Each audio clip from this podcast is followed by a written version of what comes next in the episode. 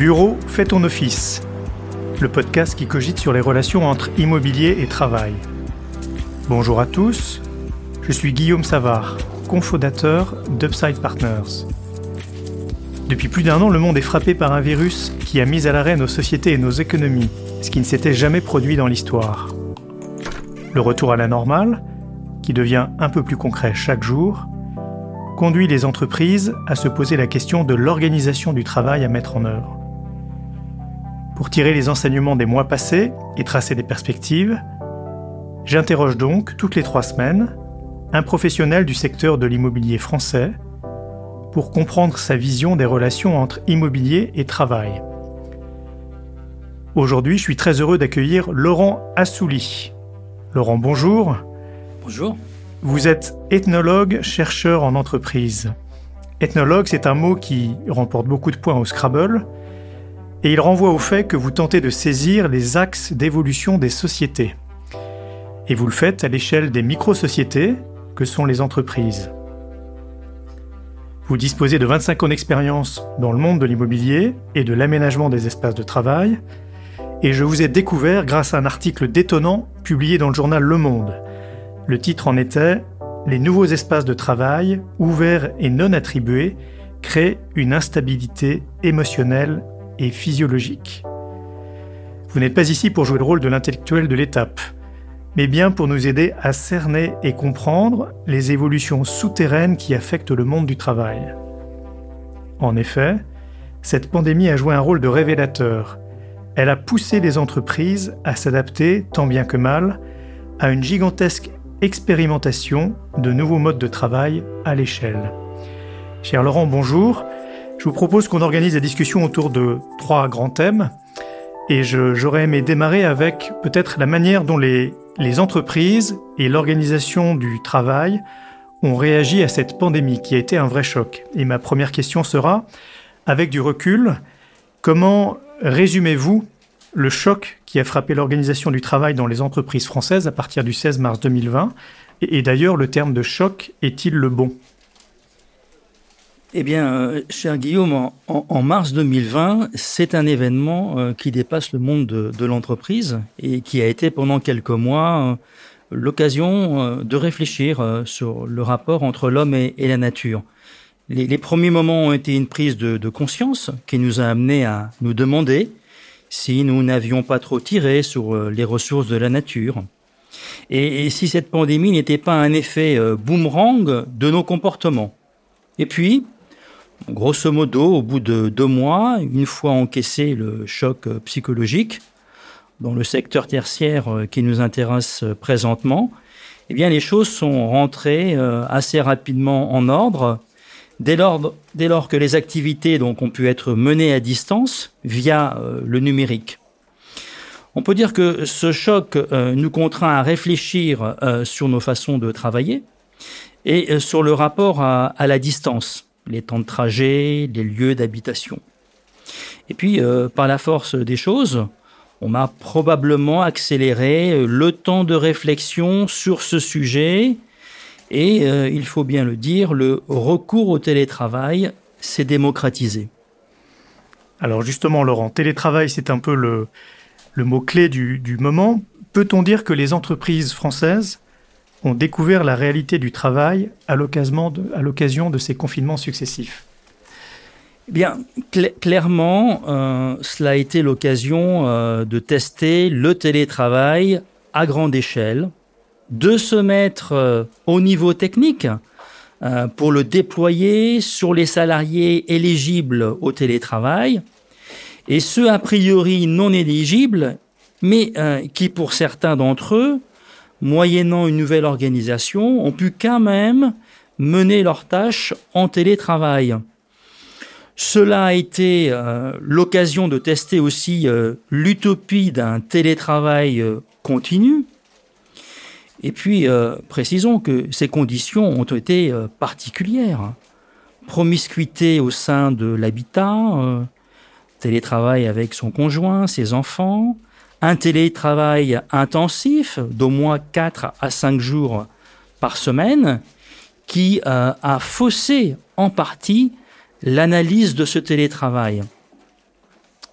finalement, euh, ce télétravail réalisé dans des conditions extrêmes a contribué à convaincre les salariés que le tout télétravail n'était pas la solution rêvée.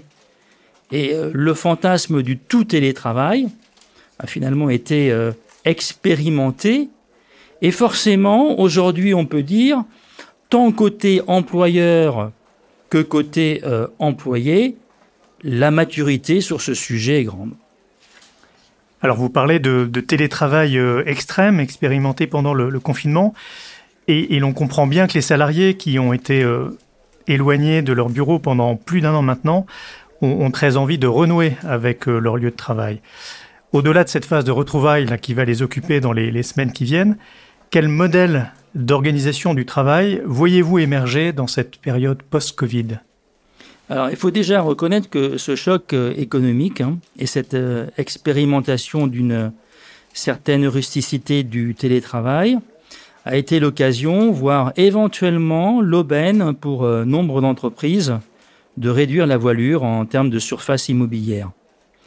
Partant de ce nouveau postulat, je ne vois finalement rien de très nouveau par rapport à la période antérieure du, du Covid-19 si ce n'est donc euh, la réduction des surfaces immobilières et la propagation du dispositif euh, de bureaux partagés, euh, le Flex Office, avec ici ou là, pour un certain nombre d'organisations, un peu plus d'espace dit de convivialité. Mais comme je le, préconise, il faudrait, me semble-t-il, revenir à, quelques bureaux individuels cloisonnés, munis de fenêtres, où le salarié pourrait respirer, c'est-à-dire travailler euh, sans masque, et cela éviterait que les salariés finissent par enlever le masque dans certains services. On en, reparlera plus tard, je, pense, mais depuis la démocratisation du télétravail, s'ouvrent plus rapidement euh, les perspectives d'autres formes de travail. Euh, je pense au slasher, au remote, au télétravail à 100%, qui oblige à repenser la relation salarié-employeur. Alors au-delà des espaces de travail que vous avez mentionnés, Laurent, j'aimerais aussi parler de la, culture des entreprises, parce que finalement les entreprises ont vécu très différemment cette, euh, cette période exceptionnelle. D'après vos observations, si l'on parle justement de la, culture de l'entreprise et de son mode de management, pourquoi selon vous certaines entreprises ont-elles euh, souffert de cette phase de confinement et pas d'autres? Eh bien, euh, on pourrait distinguer deux types d'organisations. Celles où les processus sont très présents et qui ne nécessitent pas la formation récurrente de groupes de travail pour réfléchir et, agir ensemble, car il y a déjà une certaine euh, automatisation. Et puis, il y a les organisations moins processualisées qui nécessitent des interactions entre salariés, qui impliquent que les salariés se rencontrent physiquement et il est clair euh, que le travail euh, distancié, là, perturbe euh, ce type d'organisation où le système D et les ajustements mutuels sont de mise. Cela étant, cette ère du télétravail a, mis à, l'honneur, depuis indifféremment ces deux types d'organisations, des salariés qui ont démontré leur capacité à s'affranchir quand nécessaire de ces processus ou entraves distancielles, grâce à des qualités euh, d'intelligence situationnelle. Improvisation au bon sens du terme et adaptation euh, par rapport à un certain nombre de, situations. Merci Laurent. Donc dans ce premier thème, nous avons euh, évoqué les, les enseignements, les, les retours d'expérience que l'on pouvait tirer de cette phase de, de confinement. J'aurais aimé évoquer dans un, dans un deuxième thème le, on peut appeler ça une, nouvelle guerre entre les, anciens et les modernes, finalement, entre ce que j'appelle euh, avec humour les buralistes, les partisans du tout bureau, et les télétravaillistes, les, partisans de la disparition euh, totale du, bureau. Et comme la guerre de Troie, on peut se demander si cette, euh, si cette nouvelle guerre aura bien lieu. Et, voici ma question. Le, débat, on le voit, dans les réseaux sociaux, dans les médias, s'est focalisé entre partisans d'un retour à la, à la parfaite normale, ex ante, et tenant d'une révolution qui passerait par la virtualisation complète du bureau. Euh, que vous inspirent ces positions qui sont très tranchées, bien sûr, et dont certainement aucune ne reflète vraiment la, nouvelle réalité à laquelle les, entreprises vont devoir faire face. Eh bien, sur, sur ce sujet, mais comme sur d'autres, par ailleurs, on sort par le haut de, ces thématiques plutôt par, me semble-t-il, des positions nuancées que par des postures dogmatiques et ou binaires. Et donc la, question n'est pas de savoir si le, télétravail est, bien ou mal, je crois qu'on est passé à, une autre étape, mais euh, la, question c'est plutôt de, trouver euh, la bonne quantité euh, de télétravail par rapport aux aspirations tripartites, des aspirations personnelles des, salariés, mais aussi de, l'activité, de la culture de son entreprise et des habitus de son secteur d'activité. Alors vous le soulignez, je pense, avec raison, et nous, nous l'observons au quotidien chez nos clients. Toutes les entreprises ont tendance maintenant à intégrer systématiquement du télétravail dans la nouvelle euh, organisation euh, du travail euh, en, leur sein.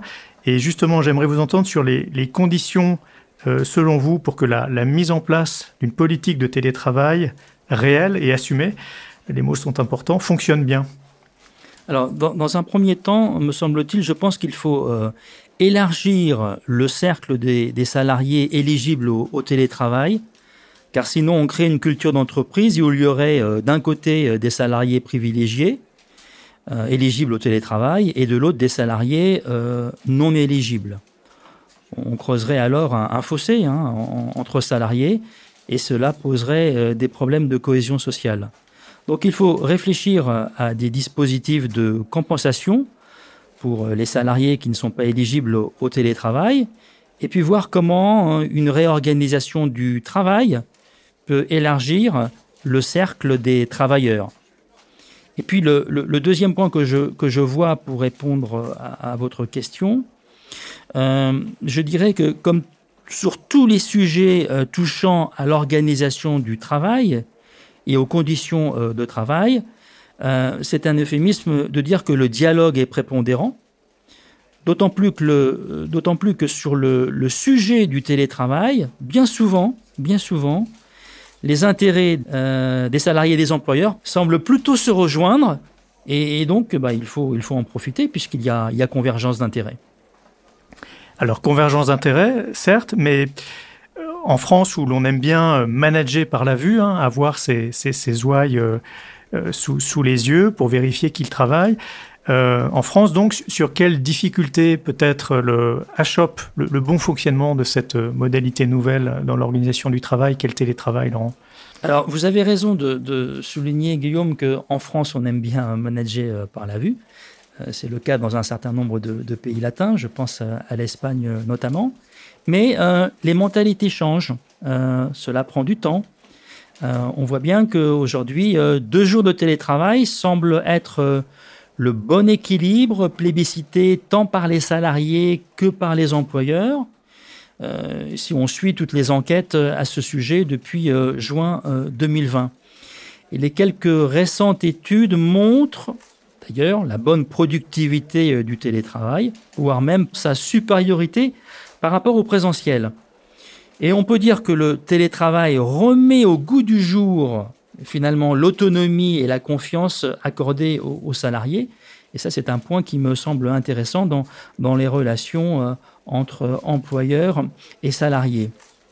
Les fonctions d'encadrement euh, des managers évoluent euh, d'ailleurs davantage vers des discussions tournées autour de la qualité du travail plutôt que du comment et demande euh, un certain temps d'adaptation pour toutes les parties prenantes. Alors on a parlé des employeurs, des employés, des managers, des collaborateurs, mais y a-t-il de, vraies différences générationnelles dans le, rapport au télétravail ou la frontière entre l'adhésion au, télétravail et, son rejet passe-t-elle à un autre endroit? Alors écoutez, moi je ne crois pas que ce soit une question euh, générationnelle. Tout comme, contrairement aux apparences, euh, la familiarisation avec les outils informatiques n'est pas une question d'âge. Euh, plus encore, je dirais que euh, les seniors qui avaient déjà un réseau relationnel dans l'entreprise ont moins été perturbés que les jeunes recrues qui devaient, elles, en distanciel, créer un réseau relationnel, ce qui s'avère pour le coup très délicat à mettre en œuvre s'il n'y a pas eu au préalable une socialisation en présentiel. Et puis, n'oublions pas que en présentiel, nous utilisons nos cinq sens, alors qu'en distanciel, nous n'en utilisons que de lui et la vue. Euh, et donc, en l'occurrence, n'oublions pas que l'odorat, le kinesthésique, participent à l'élaboration de la socialisation entre groupes humains. Alors, dernier temps de notre discussion, Laurent, j'aurais aimé passer euh, quelques instants sur les, points d'attention et, les pistes de réflexion pour une entreprise qui souhaite désormais préparer le, retour de ses collaborateurs au, bureau. C'était le titre de notre podcast euh, et le retour au bureau va s'organiser. Euh, la, machine à café va de nouveau chauffer. Quelles sont selon vous, euh, quelles sont les recommandations pour réussir la mise en œuvre d'un nouveau contrat social au sein de, nos entreprises? Alors, disons-le d'emblée, ce n'est pas la multiplicité des machines à café, qui va permettre de retrouver à l'identique euh, la, socialisation pardon, euh, euh, d'avant Covid-19. Alors certes, il faut retrouver le temps de la conversation de café, mais aussi et surtout le temps de la conversation formelle et informelle qui s'opère depuis la zone de son espace de travail et qui est différente de celle du café et de celle du distanciel. Les rencontres fortuites et fécondes s'opèrent en se déplaçant d'un poste de travail à l'autre et ou d'un étage à l'autre. C'est important, me semble-t-il, de le signaler. Ce type de communication est assez peu étudié, car cela repose sur des lois contingentes et des rencontres fortuites qui justifient euh, justement le, du travail en présentiel. Mais euh, le point crucial et qui va convaincre le salarié du retour en entreprise, c'est de travailler dans un lieu euh, sécurisé d'un point de vue pandémique, où les espaces paysagers et les éventuels bureaux partagés ne seront pas vécus comme des sources possibles de contamination, car rappelons-le, les espaces de travail ont été une source importante de contamination. Euh, d'où la nécessité que chaque salarié puisse s'isoler, s'il le souhaite, par exemple deux heures par jour euh, dans un bureau individuel muni d'une fenêtre, pour travailler à son aise et en toute sécurité, sans le masque et la buée sur, euh, sur les lunettes. Il faut tout simplement penser à établir un droit à bien respirer en entreprise. Le terme de sécurité euh, est une notion très présente dans l'esprit euh, des salariés, mais peu exprimée par peur d'être perçue comme un prétexte pour ne pas retourner sur son lieu de travail. Je note également que l'argumentation hygiéniste des flex office et espaces paysagers est peu crédible aux yeux des salariés qui attendent des dispositifs plus pragmatiques et sérieux qui coupe la circulation du virus. On le voit bien dans la société civile, au sein des lieux publics, on érige des barrières et des mises à distance pour stopper la circulation du virus. Mais dans le monde de l'entreprise, on explique que les grands espaces sans cloison sont plus hygiénistes.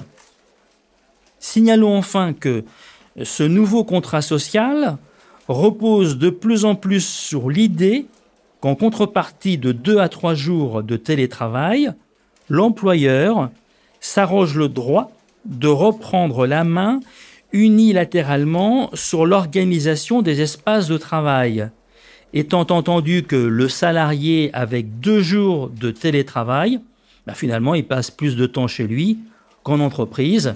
Et c'est la question de euh, sa légitimité euh, à revendiquer qui alors est remise en cause.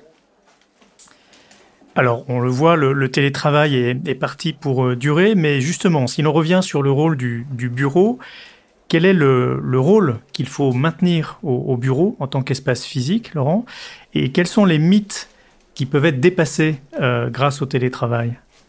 Alors, euh, écoutez, selon moi, le, bureau est vraiment l'épicentre de la socialisation et là où se règlent plus facilement les ajustements mutuels délicats qui nécessite, comme nous l'avons dit tout à l'heure, que les cinq sens soit mis à contribution, alors qu'en distanciel, seul lui et la vue sont sollicités, et encore euh, de façon euh, désynchronisée, euh, comme l'on peut s'en apercevoir quand on fait des réunions avec des plateformes comme, comme Zoom.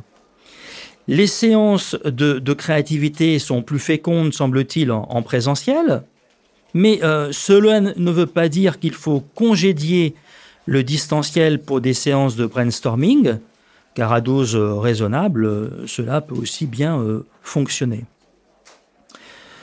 Enfin, le mythe de l'obéissance du salarié corrélé à sa présence au sein de l'entreprise est tombé, je crois. L'exercice de l'autorité semble s'établir aussi efficacement en distanciel qu'en présentiel. Le futur du télétravail ou son excroissance qui déjà se diffuse, je veux parler ici du travail en, remote, euh, je vous rappelle ce que j'entends par travail en remote, si ce n'est pas clair pour euh, l'ensemble de nos auditrices et auditeurs. C'est un sourcing de la force de production qui s'affranchit donc des frontières et des règles sociales avec euh, toutes ces dérives possibles. Cela étant, ce remote correspond aussi à l'aspiration pour certains salariés et cadres de pouvoir travailler dans le pays de, de leur rêve. La limite de ce système étant euh, les fuseaux horaires et ou les barrières euh, culturelles qui peuvent freiner euh, son expansion du fait des coûts liés aux ajustements mutuels et à la coordination. Et donc on, peut dire que de nouvelles façons de penser le travail s'ouvrent. Nous l'avons vu, le télétravail, le remote et les slashers. Alors, en vous écoutant, Laurent, on, comprend bien le gain d'autonomie, de liberté euh, que représente le télétravail pour les, collaborateurs. Mais, qu'en est-il du, management intermédiaire dont, on parle assez peu et qui est un peu le spécialiste de la, gestion des, injonctions contradictoires dans les entreprises? C'est un peu notre fameuse deuxième ligne qui, est essentielle pour que ce retour au travail se, passe bien. Euh, que pouvez-vous nous, en dire et quels sont ces défis selon vous? Eh bien, on peut dire que le management intermédiaire, depuis un certain nombre d'années, occupe la plus mauvaise place dans l'entreprise. À distance des employés et de la direction, euh, pas assez proche, euh, trop éloigné, chargé de mettre en pratique euh, les directives de l'organisation et ses injonctions contradictoires. Je pense par exemple au fait de d'œuvrer pour une entreprise plus humaine, et en même temps pousser euh, les dispositifs processuels euh, qui agacent souvent les salariés. Alors c'est vrai que les dispositifs processuels sécurisent l'employeur, mais en même temps enlèvent aux salariés le sentiment de se sentir indispensable dans l'organisation puisque les tâches deviennent automatisées. En effet, comment me sentir utile dans une organisation dès lors que je perçois que ma présence ou pas peut être rapidement compensée par un processus automatisé qui pallie ma faillibilité et ou mon absence? Et donc on, peut dire que le management intermédiaire est bien souvent le, le fusible des directions qui testent des changements organisationnels. Merci Laurent. Dernière question pour euh, conclure notre, notre entretien. Projetons-nous à la fin de l'année 2021. À quels signaux, selon vous, euh, une DRH pourra-t-elle se dire qu'elle a réussi euh, le retour à la normale? Alors là, vous me posez une question délicate.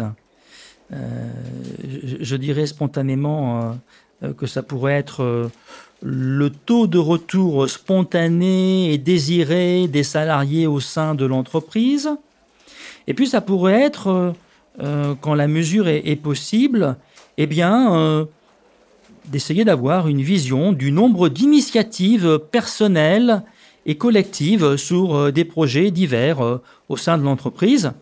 Et puis pour la RD, c'est peut-être un peu plus simple. C'est tout simplement essayer de mesurer le nombre de brevets et de recherches en cours qui attestera de la bonne santé de l'entreprise.